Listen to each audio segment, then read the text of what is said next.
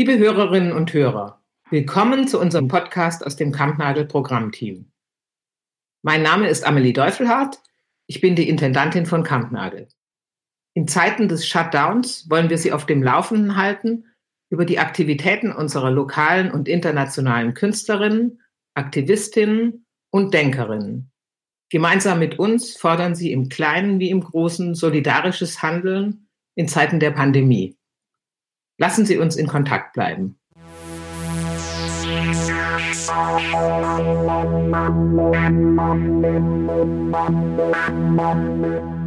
Herzlich willkommen auch von mir zur zweiten Folge dieses Podcasts.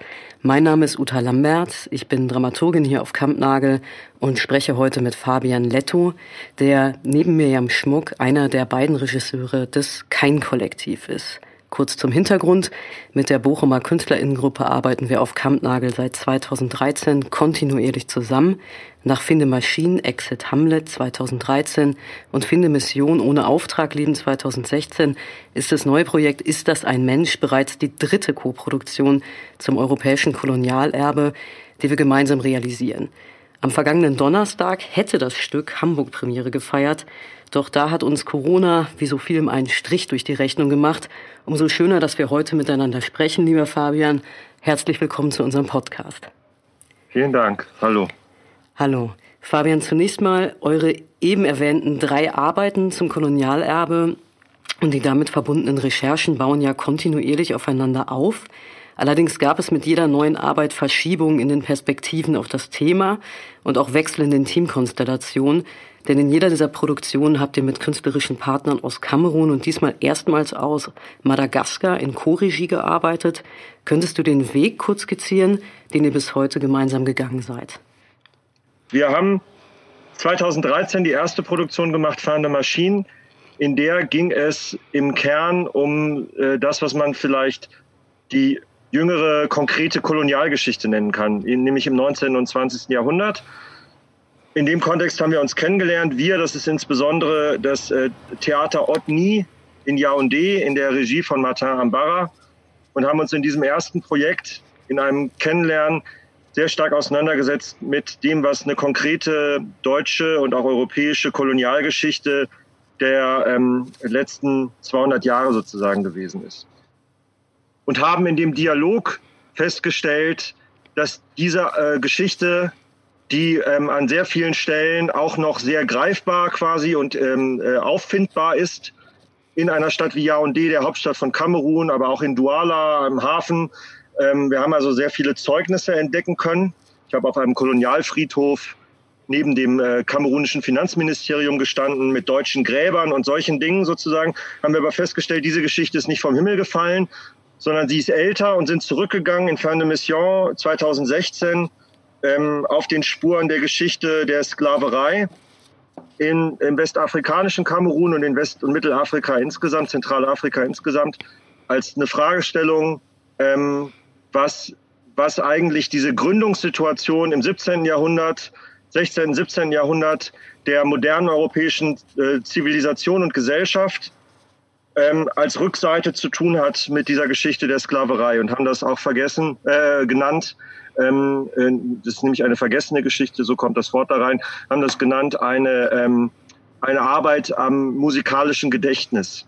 Weil sozusagen unsere Ausgangshypothese war, zu der gleichen Zeit werden Oper, Ballett und die Kunstinstitutionen gegründet, in der auch diese Sklaverei passiert.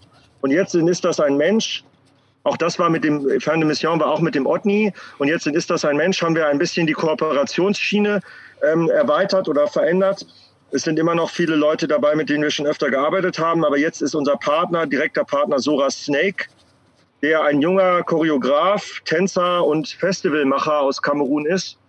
Ähm, und der in das Projekt auch noch einen madagassischen Kollegen mit reingebracht hat, Njara Rassolomanana, ähm, der aus Antananarivo in Madagaskar kommt und inzwischen sehr viel in Helsinki in Finnland lebt. Und wir drei gemeinsam haben mit Ist das ein Mensch eigentlich versucht, eine Blickrichtung ähm, zu wechseln, nicht noch tiefer in die Geschichte zu gehen und jetzt quasi irgendwann in der Antike zu landen oder so, sondern tatsächlich es, ähm, mehr auf die Gegenwart zu fokussieren. Und ähm, von dem Team selber, das jetzt anders als in den anderen Projekten, wo es viel Schauspieler waren, eher TänzerInnen und MusikerInnen sind, ähm, in äh, eine Frage zu gehen, was ist eigentlich von dieser Erbschaft heute, von dieser ganzen kolonialen Erbschaft heute als Erfahrungshorizont für die jungen Leute, die in diesem Projekt mit uns da zusammen sind, ähm, noch spürbar, erfahrbar? Worin äußert sich das? Und vielleicht auch anzuschließen an afrofuturistische Konzeptionen und einen Blick in die Zukunft zu riskieren.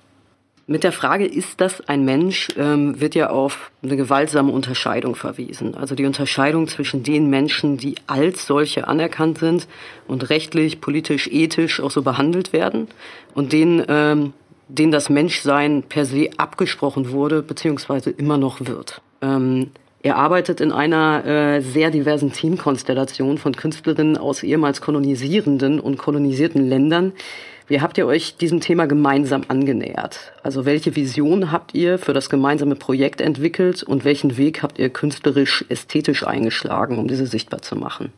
Ist das ein Mensch, ist jetzt schon eine ganze Weile alt, denn wir haben angefangen 2018 mit einem großen Workshop in Kamerun, haben 2019 einen großen Workshop in Madagaskar gemacht und sind jetzt quasi eigentlich in der Hauptphase des Projektes ähm, in Mülheim im Ringlockschuppen ähm, hier in NRW äh, von diesem Coronavirus unterbrochen worden.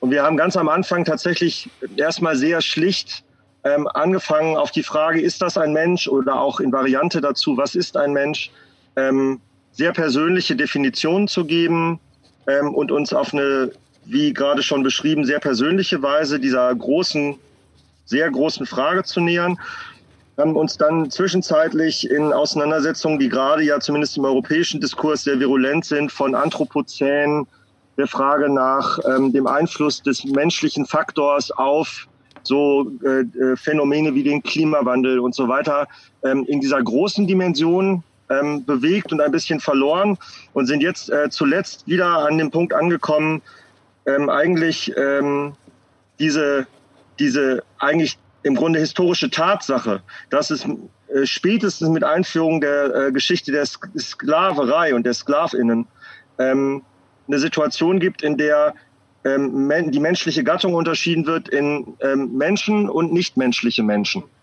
Wenn man davon ausgeht, dass diese Erfindung des Sklaven eigentlich was eine Erfindung ist und die, Verlinkung mit äh, afrikanischen Ländern, mit der Hautfarbe Schwarz und so weiter, wenn das sozusagen ein Konglomerat ist, das ähm, die Rückseite von unserer Zivilisationsgeschichte und der Moderne in Europa mit all ihren Erfindungen und so weiter bildet. Ähm, was kann dann das eigentlich heute heißen, wenn man über Menschen spricht? Mhm. Und müsste man nicht, und das ist eine Frage, die bestimmte äh, Denker, ähm, ähm, die, auf die wir uns auch beziehen, äh, auch formuliert haben, müsste man nicht eine Frage des Nichtmenschlichen von vornherein mit einbeziehen. Das heißt, müsste die Frage nach dem Zusammensein von Menschen auf diesem Planeten nicht auch die Tiere, die Pflanzen, die Sterne, äh, die Steine, ähm, den, den Globus als Ganzen sozusagen mit einbeziehen, müsste man nicht grundsätzlicher über die Frage von Leben nachdenken und was heißt das eigentlich heute für den Einzelnen weil diese Unterscheidungen, die finden ja viel eher statt. Darf jemand reisen oder nicht? Kriegt er ein Visum oder nicht? Darf sie sich bewegen oder nicht? Das sind zum Beispiel Fragen, mit denen wir auch ganz explizit in diesem Projekt konfrontiert waren. Mhm. Fabian, eine Frage ähm, tatsächlich zur ähm, Begriffsverwendung ähm, des Begriffs Sklaverei. Du hast den Begriff ähm, das ein oder andere Mal eben verwendet. Ich stelle mir die Frage, ist das tatsächlich ein Begriff, den man, den man so verwenden kann, beziehungsweise so verteidigen kann? Ähm, stellt er im Grunde ähm, die Behauptung auf, ähm, als gäbe es den Sklaven und damit den Nichtmenschen an sich so. Und als wäre es kein konstruierter ähm, Status. Absolut, absolut richtige Frage und wichtige Präzisierung. Ähm, weil genau das habe ich ja gerade gesagt. Das ist eine große, eine große Konstruktionsleistung, äh, insbesondere äh, europäischer Täterschaft ähm, und, und eine erfundene, erfundene Figur wie der ganze Rassismus ähm, auf, auf einer bestimmten äh, symbolischen Konstruktionsleistung beruht, die, die sich auf die Körper real niederschlägt. So. Ähm, und äh, das ist eine, eine schlechte oder eine, eine unpräzise Verwendung des Begriffes, die mir jetzt passiert, glaube ich, gerade, weil ich meistens in unseren Kontexten auf Französisch äh, über die Esclavage sozusagen gesprochen habe.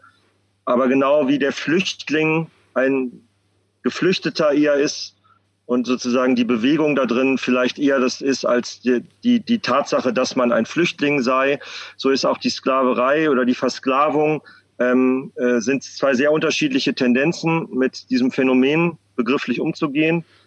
Und in einer, in einer Gesellschaft, äh, deren Matrix quasi der Rassismus ist, ähm, müssen wir uns um oder wollen wir uns um diese, diese Präzisierung und diese Angemessenheit miteinander bemühen. Deswegen bin ich dir dankbar für die Nachfrage und würde das an der Stelle quasi, ohne dass ich das Gesagte von gerade ähm, äh, ähm, ungeschehen oder anders hörbar machen kann, würde ich das revidieren und äh, jetzt kein Wort wie Sklaverei einfach hier irgendwie als ein Terminus technicus ins Rennen schicken oder so. Es ist mir eher aus der Übersetzung, wie ich das normalerweise auf Französisch benutze, passiert. Ja, gerade bei Kooperationsprojekten zwischen Partnern aus Ländern der Nord- und Südhalbkugel wird oft und meistens von Seiten der Europäer das Ziel formuliert, man wolle Projekte auf Augenhöhe realisieren. Du hast es gerade angedeutet, ihr musstet selber schmerzhaft erfahren, dass die behauptete Gleichheit spätestens bei der Frage nach dem richtigen Pass endet. Könntest du diesbezüglich vielleicht ein bisschen konkreter beschreiben, was eurer Gruppe vor Corona schon passiert ist? Mm, das ist nicht zum ersten Mal passiert, aber wir hatten in diesem Fall, weil wir ein junges Team jetzt haben, weil wir Leute haben, die zum Teil noch nicht gereist sind, zumindest nicht nach Europa gereist sind oder den afrikanischen Kontinent verlassen haben, hatten wir sehr explizites Problem für mehrere aus dem Team, Visa zu bekommen.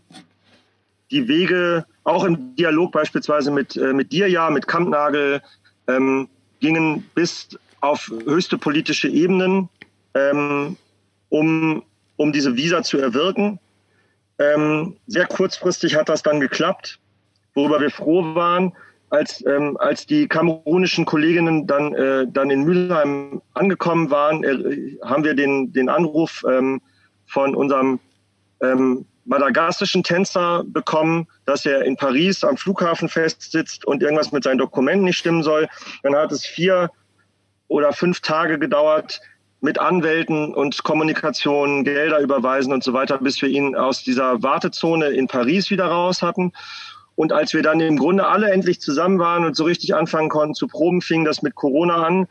Und äh, wir haben dann äh, am Ende von drei Probenwochen unterbrechen müssen und äh, dann im Grunde in Nacht- und Nebelaktion versucht, die Leute wieder zurückzukriegen an ihre Orte. Und auch das hat äh, nur mit großen Schwierigkeiten geklappt und auch bis heute nicht bei allen. Also unser direkter Partner Sora Snake beispielsweise sitzt immer noch in Brüssel fest und ein Tänzer aus dem Kongo ist inzwischen bei den kamerunischen Kollegen eingezogen ähm, und kommt nicht in den Kongo. Und eine Sängerin von uns äh, hat sieben Nächte und Tage am äh, äh Airport in Nairobi in Kenia verbracht, bevor sie nach Kamerun nach Hause kehren konnte. Ähm, das alleine zu beschreiben, einfach nur zu beschreiben, zeigt, dass es überhaupt keine Möglichkeit gibt, auf einer Augenhöhe anzufangen, wenn es darum geht, mit welchen Rechten welcher Körper ausgestattet ist, sich auf diesem Planeten zu bewegen. So, das ist ungleich und das ist uns sehr bewusst.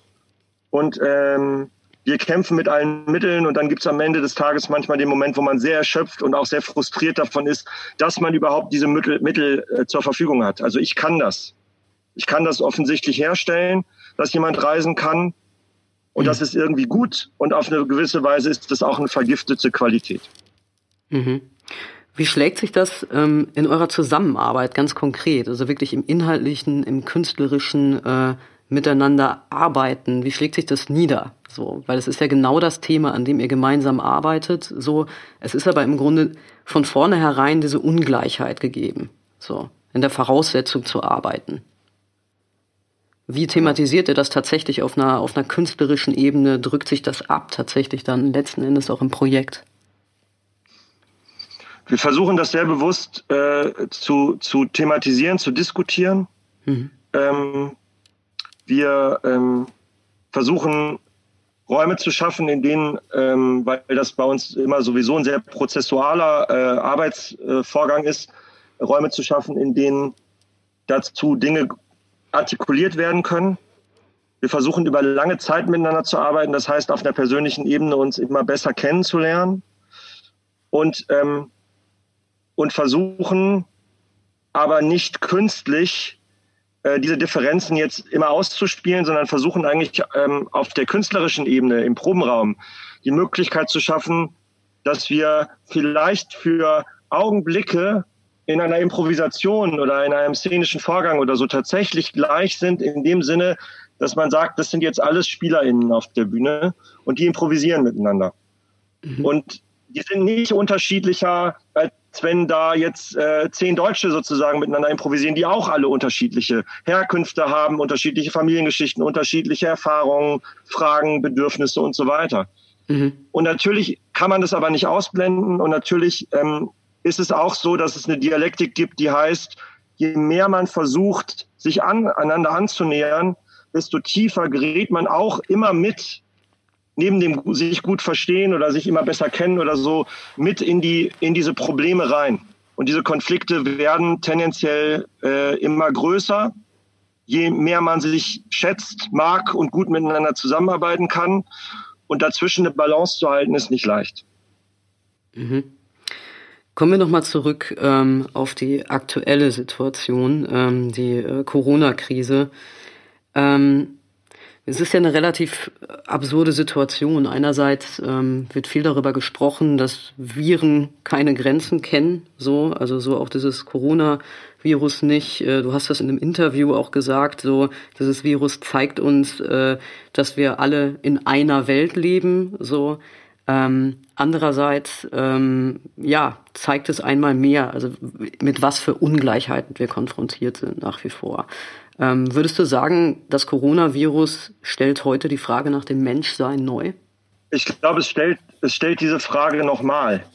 Und mhm. das Coronavirus selber tut ja nichts, als sich zu verbreiten und ist ungefähr so die einfachste Form von Leben auf dem Planeten und hat von seinem Tun kein Bewusstsein aber es hält einen Spiegel vor als quasi Randprodukt seines Weiterwucherns. Äh, einen Spiegel vor, in dem wir uns diese Frage nicht nur stellen können, sondern müssen. Ähm, es zeigen sich ja gerade ganz verrückte Dinge. Gleich, äh, also gleichzeitig wird sichtbar, dass alle, all das, was man in der Klimawandeldiskussion äh, jetzt die letzte Zeit diskutiert hat, tatsächlich möglich ist. Natürlich mit wirtschaftlichen Folgen und so weiter, das will ich gar nicht äh, kleinreden, aber man kann nicht fliegen, man kann zu Hause bleiben, man kann die Olympischen Spiele absagen, ähm, man kann Autofabriken abstellen und so ist es alle sozusagen und trotzdem ist die Welt ja noch da. Wir sind ja auch noch alle da und so. Ähm, und gleichzeitig gehen die Grenzen alle so hoch, wie man sich das überhaupt nicht hat vorstellen können vor ein paar Monaten. Zum Teil innerhalb von Ländern gehen Grenzen hoch und so. Niemand darf mehr sich bewegen. Ähm, das ist natürlich eine total schizophrene Situation, aber ich glaube, diese Schizophrenie ist eine, mit der wir eigentlich die ganze Zeit leben, und zwar seit Hunderten von Jahren in dieser Gesellschaft, weil sie die Grundschizophrenie der Gründung von dieser Gesellschaft ist. Das haben wir in den Arbeiten immer versucht auch zu thematisieren, immer stärker in der letzten Zeit. Es ist nicht einfach, es selber zu verstehen. Aber das gerade zum Beispiel mit der Sklaverei und den Schiffen, die losfahren um den Planeten, beginnt sowas wie Globalisierung. Und jetzt wundert man sich, wie schnell sich so ein Virus ausbreiten kann. Es ist ja die Welt, die wir quasi mit erfunden haben. Und die schlägt jetzt zurück. Ich glaube, diese Ambivalenz, die das gerade hat, ist eine, eine große Gefahr, dass es in einem Backlash danach noch viel rigider weitergeht, als es vorher schon war. Es ist aber auch eine ganz leise Chance da drin zu begreifen, dass alle, die jetzt zu Hause sitzen, keinen anderen Ort haben, wo sie hingehen können. Es gibt diesen Planeten B nicht. Selbst wenn Elon Musk sich erträumt, mit der Rakete zum Mars zu fliegen, wird es auf absehbare Zeit keine Alternative geben zu einem Leben auf der Erde. Und das muss irgendwie geteilt werden. In diesem Sinne folge ich dieser Formulierung, die eigentlich von dem kamerunischen Historiker Achim Bembe kommt. Es gibt nur eine Welt. Es ist eine Welt, die geteilt werden muss. Ähm, und, äh, und das ist eine, eine große Frage, wie das, wie das gehen kann. Und wir merken jetzt, was das, wir merken jetzt plötzlich auch mal, was das heißt, wenn man nicht einfach raus kann wenn man nicht einfach reisen kann, wenn man nicht einfach sich bewegen kann. Vielleicht ist das eine Art Lesson, die wir lernen können. Mhm.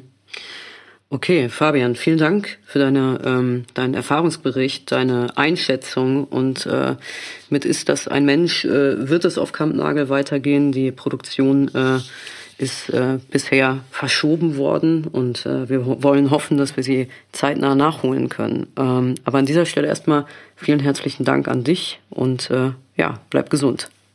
Ja, sehr gerne. Bleibt auch gesund. Vielen Dank.